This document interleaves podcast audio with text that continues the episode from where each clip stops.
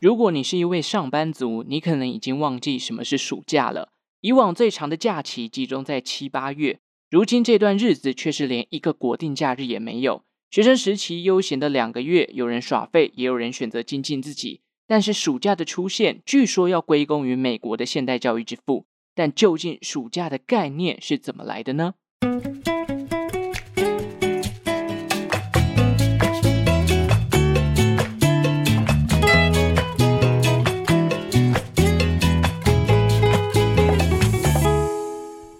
生活周遭的历史大小事，欢迎收听《周报时光机》，我是主持人派翠克。回味已久的台风哦，上礼拜终于有稍稍的影响到台湾了。南部还因为这个杜苏芮啊，来了一个四天的连假，这让北漂仔啊，就是我个人非常的羡慕。尤其我最近工作虽然是小爆炸，礼拜五啊，光是早上跟下午各被安排了一个行程，我一整天就没有时间做我自己要做的事情了，一堆工作只要等到下礼拜再继续开工哦。那因为这个周末啊，我搭客运回台中。我在客运的时候就在想，哎，我好像很久没有放一个长假，就是出去玩三天两夜什么之类的。可是又想到啊，自己的最近手头比较紧一点，所以还是先缓缓了。看了一下手表啊，七月份呢，哎，大家知道七月份什么概念吗？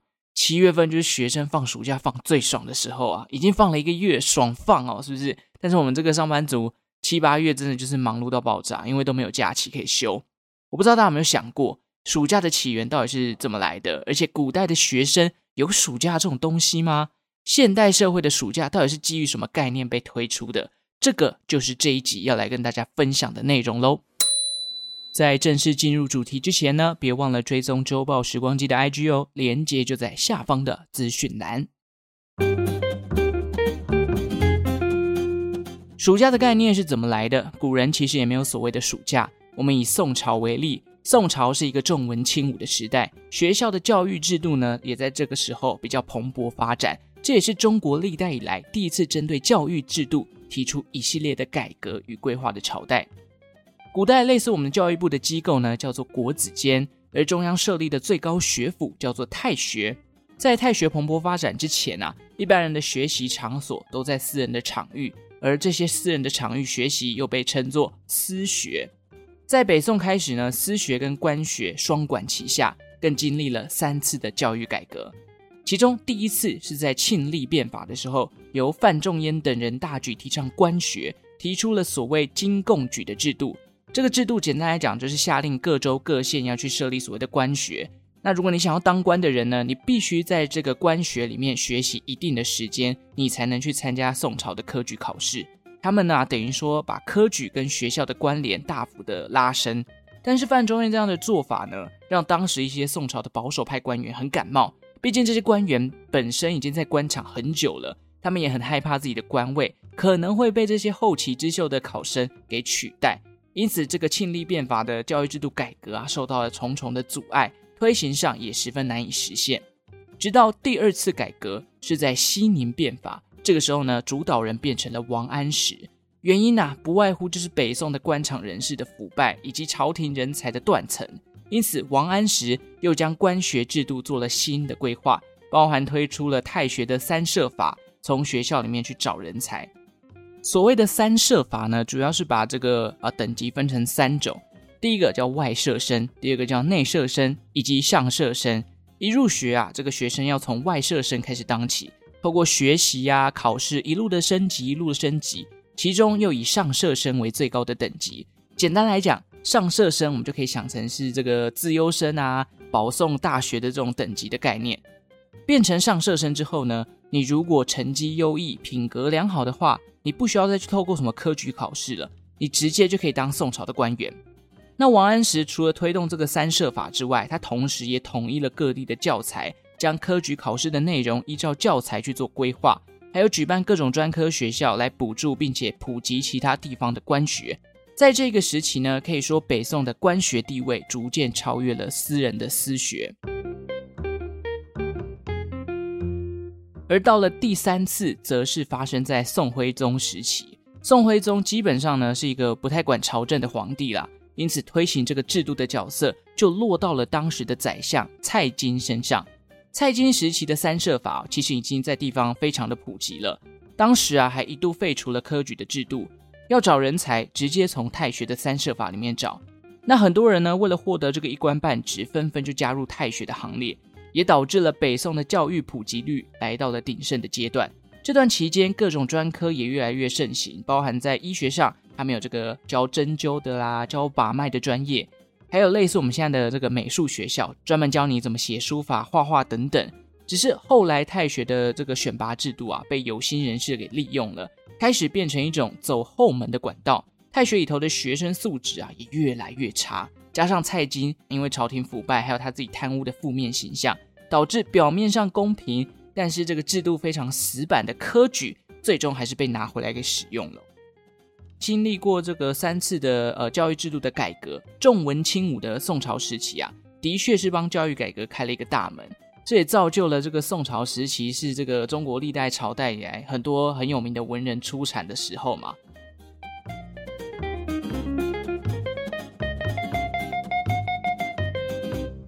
好，那我们讲回来放暑假休假这件事情。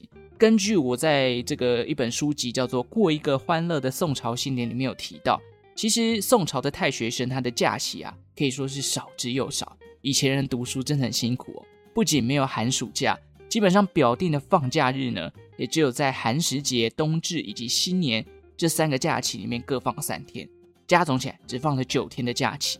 寒食节呢，大概就是在清明前后的时候啦。不过太学生因为后期很多都是刚刚前面提到的吧，啊，这个官官相护，老爸或者是亲戚就在朝廷里面当官的，所以你基本上这个学生你要请假，哎，老师也不会刁难你，毕竟得罪官人也不是一件好事。只要这个学生呢有记得返校回来参加考试就好。但是如果有一些这个太学生他本身是没有这个后台的人啊，大部分的时间就要留在学校啊，一定要待满一定的天数，你才能参加选拔或者是参加科举。但是话说回来，也不完全都是坏处啦，因为毕竟那个时候的太学生呢，他除了学习之外，还可以赚奖学金。例如他们也不用缴税啊，也不用劳动，而且在校期间，就像我刚刚讲的，可以领到钱，而且学校也会公膳嘛，就是你住在学校里面，包你吃穿，还给你钱，只是你一定要待满一定的时间才能参加考试，才能变成一个官。所以严格说起来，有利也有弊，只是后来太多人走后门了，所以这个制度。就开始啊、已经毁坏他的初衷了。那么我们熟知的暑假到底是打哪来的？其实这算是一种西方的文化。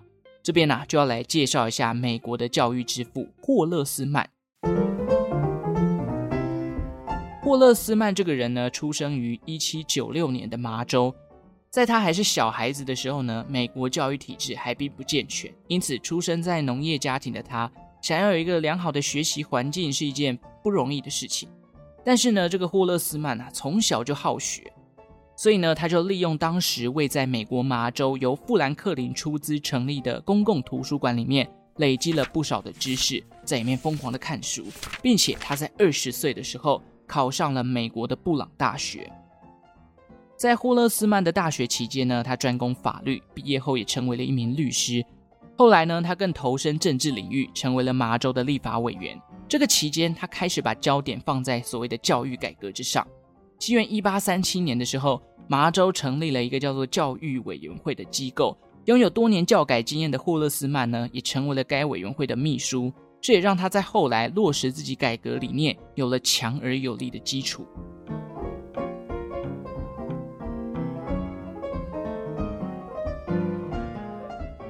之后呢，霍勒斯与他的团队发行了一本书，叫做《The Common School Journal》公共学校期刊，里面提出了六大主轴，包含大众是需要接受教育来摆脱无知的，学校必须接纳各种不同的孩童，或者像是学校是拒绝任何宗教派系的场域，还有像呃这个学校老师啊，他必须拥有教育专业等等。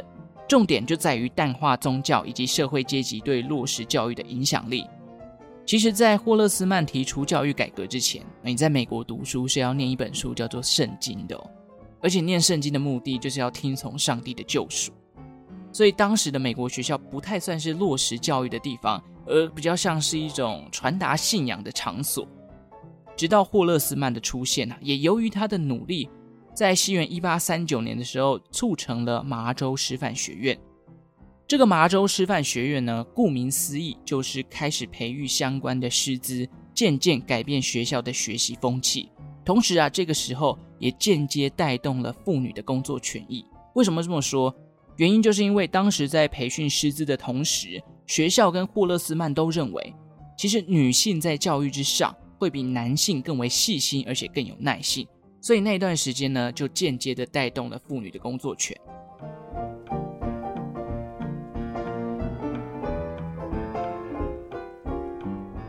至于暑假的概念哦，据说也是这个霍勒斯曼提出的。他认为学生要有好的学习力，就必须拥有适度的休假。霍勒斯曼认为啊，一个学生的负担如果太重，将会导致他的性格以及学习的习惯走歪掉，甚至变成讨厌学习这件事情。更严重的话，可能还会影响到他的健康状况。除此之外呢，这个夏天啊，也是非常的炎热，让人家郁症乏力。与其待在闷热的教室里面，有一些城市中的小孩就会被自己的家长可能带出去其他地方去避暑，所以呢，这个夏天的出席率也会降低很多。加上这段时间，其实劳工也在争取他们的八小时工作时间，所以某一种这种呃互相影响的观念下面，大家要知道啊，工作到一定程度都要休息一下。学生在当时呢，除了疯狂的上课、密集的训练之外，也是需要适度的休息。那夏天这么炎热的季节，当然就不适合学习，因此就规划了暑假的概念哦。要知道，十九世纪中冷气还没有发明，制冷技术也才开始萌芽而已。大家小学时候都应该还有印象吧？你为什么不喜欢睡午觉？因为趴着很热，这个手臂上都黏黏的，都是汗，然后起来手就麻掉，很不舒服嘛，就是太热了。那也因为这一层的考量呢，霍勒斯曼就觉得啊，这个学生还是要有适度的休息。但是换个角度来想，我们都不要谈学生，我们谈老师这个职业。老师这个职业呢，多半都要跟学生的作息而走嘛。所以说，如果这个暑假成立的话，有一个长假的概念，也可以吸引更多人来投身教育的产业哦。所以在种种的考量下，这个长假基本上是利大于弊的。顺带一提，其实早期的美国学校还会因为乡下跟城市导致上课的时间不同，这个不难理解。我简单举一个例子。我们都懂嘛，这个教室如果太冷或太热，基本上都会影响到学习的情绪。所以最好的学习时间不外乎就是在气温比较舒适的春秋两季。但是我们都知道，偏偏农业社会，春天跟秋天是最忙碌的两个季节。春天要播种，秋天要收割，是直到后来这个工业化越来越普及，农耕的效率才大幅提升，乡下的孩子才终于不用在春秋两季特别回家帮家里的人啊来去收割啊，来去播种等等。那政府也看到这个工业革命带来的农耕效率提升，他们也逐渐统一上学跟放假的时间，这样子啊也比较好规划学习的这个教材，还有这个学习的一些课程的安排，暑假的概念才逐渐的落实到各大学校之中。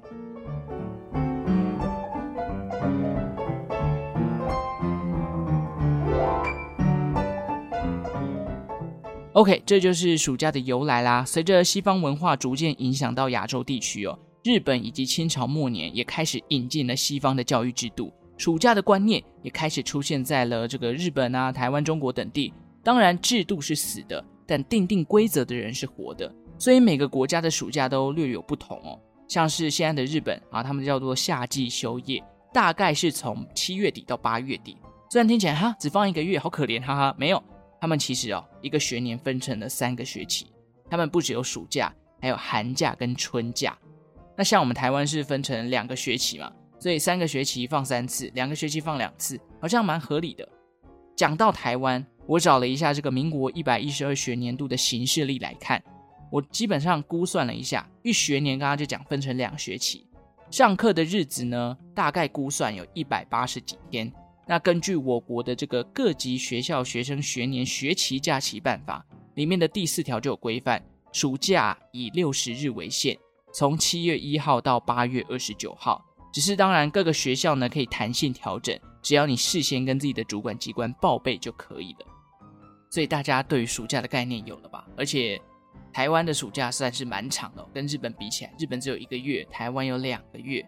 现在其实暑假已经过一个月了，已经过一半了。当然这跟我没有关系，毕竟已经是一个上班族了。可是我回想以前，我这个暑假真的是超级废，都不知道我自己在干嘛。我。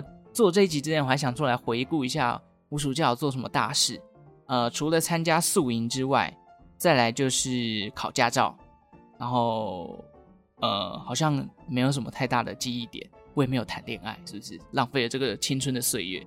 身为一个即将三十岁的人，我现在回头看我之前大学生的暑假，我真的觉得我学生时期真的不会为自己想，应该多去学一点东西呀、实习呀、打工什么的，不像现在成为上班族之后，一个月一个月过超快的。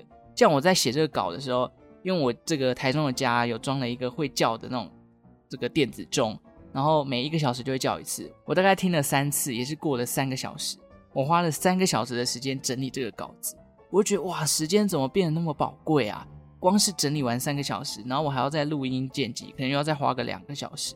我很多很想做的事情都腾不出时间来弄。这边也奉劝一下，就是我知道听众有很多还是学生嘛。奉劝这些想要赶快成为大人的小朋友，哦，你们一定要好好把握自己还是学生还是小孩的假期，一定要让自己变得比较矜实一点。不管你是想要做什么，就是多多安排啊，不要像是每天睡到中午什么的。这这个时间，当你变成上班族的时候，你才会知道啊，原来这一切多么的宝贵哦。OK，最后呢，来念一下这一拜的表单回馈吧。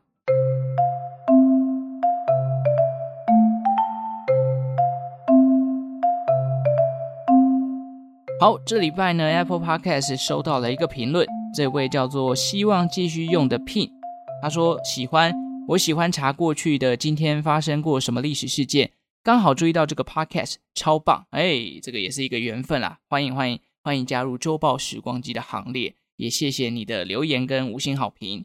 好，那换这个表单，这礼拜的表单我看一下哦，其实蛮多的。第一位呢是布都，他说常在去台北的路上听您的节目。声音很好听，要撑到五年哦，加油！哇，这个通勤族吗？怎么会去台北？是每天要这样往返家里吗？如果是这样，也是蛮辛苦的。好，我会努力撑到五年的，谢谢你，谢谢你。再来是这个 IQ 两百四的小三生，他说派翠克的声音好好听，比我爸爸的声音还要好听啊！这个我有在 IG 限动分享。小朋友，不要这样伤爸爸的心，好不好？这个声音好听。爸爸，你有很多比我更好的优点，所以不要轻易的伤爸爸的心。也感谢你的留言，谢谢你，谢谢你。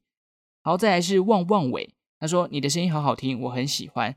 哇，我真的是做了这个 podcast，不知道被称赞过几次声音好听这件事情，是不是应该帮我自己的喉咙买个保险？然后哪天这个声音变的时候，可以去申请理赔哦。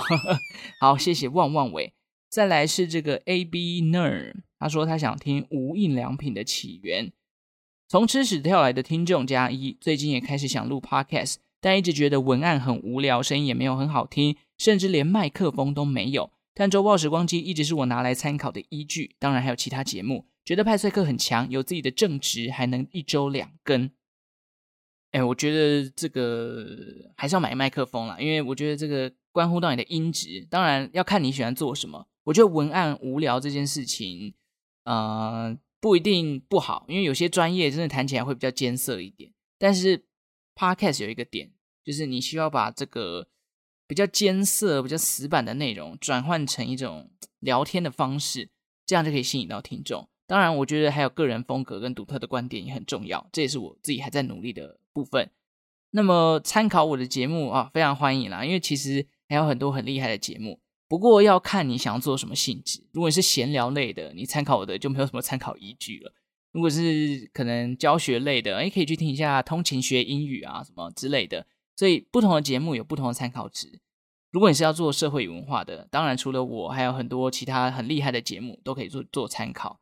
那无印良品的起源，我觉得我跟你还蛮有默契的。下个月想要来介绍一些日本的品牌，什么 Uniqlo 啊、无印良品啊这些。有趣的东西再跟大家分享，有一点时间准备啊、哦！我这个最近真的太忙了，谢谢 ABner 啊！我不知道你的名字怎么念。好，当然除了表单之外，最近这个因为 I G 三周年的抽奖活动嘛，上面有很多留言让我很感动啊、哦！这个留言都留得好长哦，谢谢这些平常潜水的人愿意出来祝我三年快乐。我发现很多潜水的听众，诶，莫非是我的受众都不喜欢用 I G，还是因为我的 I G 内容太无聊？现在这个时代，就像刚刚前面讲的，很讲求个人的风格。偏偏我这个人个人的风格就是摸聊啊，一个很难聊的男子。这个风格大家会喜欢吗？还是我应该要转换一下我的人设呢？好，OK，今天这集到这边了。喜欢这次的内容，记得订阅这个频道。也欢迎在各大平台留言给派翠克。最近发现这个 Mixer Box 哦，Spotify 上面陆陆续续都有收到一些回馈单集的内容跟留言，像刚刚前面讲有说要介绍无印良品的起源，也有一个听众在 Spotify 留言说他想要听 Nissan，Nissan 我也在准备，好不好？这个大概八九月份会开始陆陆续续看到日本品牌的故事，我都有看到，所以一起来提高周报时光机的互动性吧，这样这个节目啊才越有机会被听到。五星好评送出来，把节目分享出去。最后，感谢正在收听的你，为我创造了一次历史的收听记录。我们就下次再见喽，拜拜。